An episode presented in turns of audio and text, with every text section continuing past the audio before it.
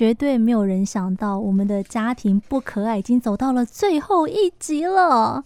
先来欢迎我们的来宾，他是新人类文明文教基金会的执行长林淑玲林执行长。执行长，Elsa 好，听众朋友大家好。应该我觉得我刚刚那是一个就是沉重的呐喊吧？我想问哦，如果到现在第十三集了，我的家庭依旧不可爱，怎么办？没有后面了，我要从第一集再重新复习吗？嗯，第一个，我希望各位如果有机会再进尽管 Podcast 继续听哦，重复的复习是。那第二个就是希望我们明年还可以再见哦，真的一定要相约明年见，这样子家庭啊，或者是婚姻啊，或者是我跟其他人之间的人际关系才有得救。像婆媳关系也是很多人很在乎的议题啊，是。哇，所以你看，那个人跟人之间的关系哈，千丝百缕，所有的乱源在哪？就在人啊，各位朋友。对，家人过招为哪桩？哦，真的是什么事都嘛可以吵。像今天要讲的这个主题，我就觉得好笑了。今天我们要讲家庭资源，家庭里面的东西到底是谁的？感觉好像是爸爸妈妈的，因为他们是主人。比方说，我现在住的房子，我妈的，我跟我妈一起住，我们家人同住这样子。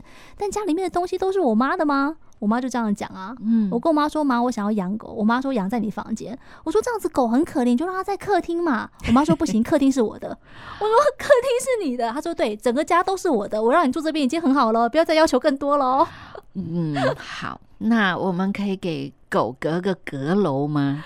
哎，我真是被我妈打败。我觉得，哎，她讲的没错耶。好吧，我现在的确是寄人篱下，不然怎么办呢？好辛苦哦，所以像讲到家庭资源，我就觉得这个有趣了。到底家庭里面的东西该算是谁的？我们怎么去划分这个所谓的家庭资源？因为我也有付出啊。那我妈以后不能用卫生纸吗？嗯、怎么可能？她我妈哎、欸，是。所以你知道吗？在我的实务工作经验里面，我碰到那些离婚的或者将要离婚的夫妻，嗯、他们在那个时刻最最计较的就是哪一个是你的，哪一个是我的。哦，真的哦。在还没有离婚前，甚至我曾经接触过，像我住嘉义这种透天的房子比较多，嗯，一楼这公共空间这没得分，那么二楼呢就是谁霸占了，三楼呢是。谁霸占了？如果有一个人进厨房用厨房，另外一个人就绝对不要进去。唉，所以嘛，家就这么大，然后家庭成员数一数，我想也不可能超过十个人吧？那你们家族也太庞大了。如果以核心家族来说的话啦，到底家庭资源这个分配，嗯、这个有所谓的分配问题吗？不就是谁有需要谁就去拿啊？是这么说哦，但是你有没有想过一个问题？有时候提供了这个资源的人，嗯，他多多少少都会有一个心态，说这是我拿出来的，对，这是我买的，对。那我也希望各位稍微尊重我一下，或者我可以用的多一点。啊、如果我不希望，或者我不喜欢，我不高兴，你们大家都要看我的脸色。啊、哦，这样生活真的很辛苦。可是我也记得小时候最常跟弟弟为了这个吵，就这我买的，你怎么可以吃光？嗯、这我买的耶。哦、对啊，嗯、小时候最爱吵这个东西了。其实我想每一个家庭都有类似的问题，嗯，尤其是在我们的年轻的核心家庭，嗯，这个问题可能更大，因为。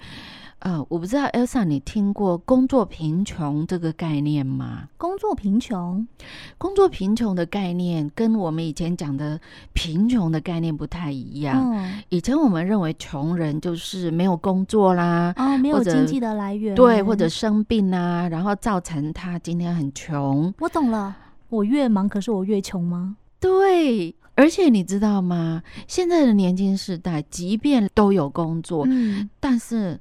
他们可能还是承担不起家庭没有限度的购买。或者满足他们的需要，这个的确是现在年轻人遇到的很多问题啊。像政府一直在催生，然后都会有去做那个民意调查嘛。年轻人就说：“嗯、那就万物齐涨，薪水不涨，我连房租都买不起，我凭什么生小孩？”是哦，所以从这个角度来看，我们就不禁去想到一个可能年轻的时代不会去想的问题。因为在我自己成长的年代，我的父母他们有五个存活的小孩。嗯、呃，存活的意思懂吗？懂，就是为什么爸妈都晚报户口？对不对？是，然后然后他生的不止五个。哎，可是活下来就是五个，嗯、他把我们五个孩子都养大了。嗯，那你想他的所得跟我们现在的年轻世代的所得相比，是更多吗？还是更少？更少。可是这个时候，年轻朋友就会说：“那因为以前的物质生活低啊，或者是以前的这个消费没有现在那么的可怕啊。”我觉得不然。嗯，怎么说？如果以我自己成长的时代，其实我的父亲很精于那个工作的精巧的这个部分制作，他很可以。但是有关财务的管理，他是非常的不行的。嗯，所以我成长经验中常常会遭遇到的就是家里会被法院查封。哦，我记得这个在。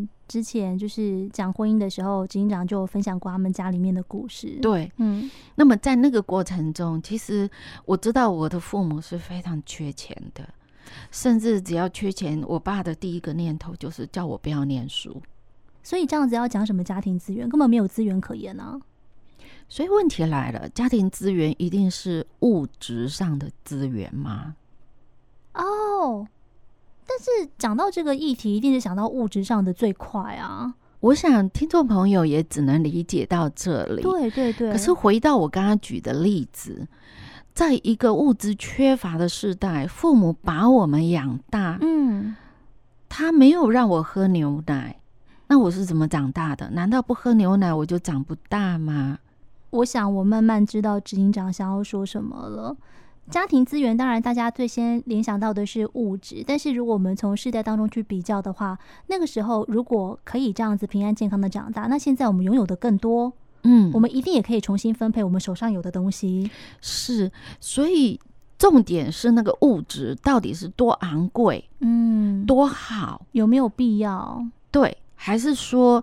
他在我们自己手头上物质资源不够充裕的情况之下，我们还是可以满足。嗯，我觉得这是另外一个观念，我把它叫做心理能量的家庭资源。真的是诶，因为其实也蛮多人在就是比较喜欢步调慢的生活，然后就会突然去跟现在就是这么快速的生活做比较，就觉得以前好像比较慢，可是东西或者是物质上面没有这么多的时候。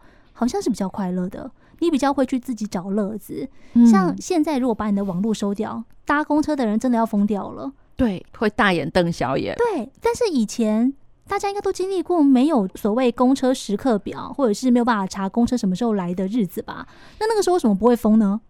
我们可能会随身带一本小小的书，对，或者我们会刻意的跟你的左边、右边的乘客打个招呼，聊一下。嗯，所以那个时代呢，你会发现社区的人关系更紧密。没错。可是现代的人，即便住在隔壁二十年、三十年，你好不，说不定你还不知道他姓什么。对啊，今天搭电梯还不知道他是住在哪里的，其实可能就在你隔壁而已。对，所以像这些就是整个时代在转变了。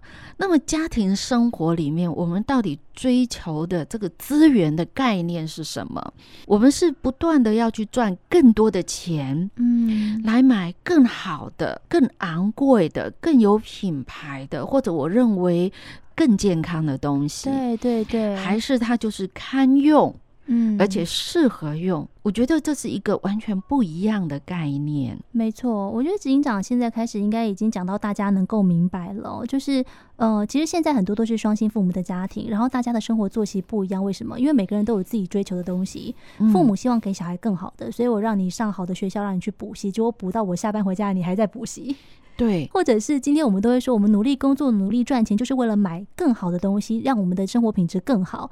那问题是，家人有没有时间享受啦？同时，你花了更多的时间去追求这个金钱或物质的时候，嗯，你牺牲掉的是什么？牺牲掉的是我们可以用心去体会你身边的人，嗯，他此时此刻他的感受、他的想法、他的需要，他想要靠近你，他想要跟你共度一段愉快的时光。对，而且我必须要说，这样子的观念或是这样子的想法，其实。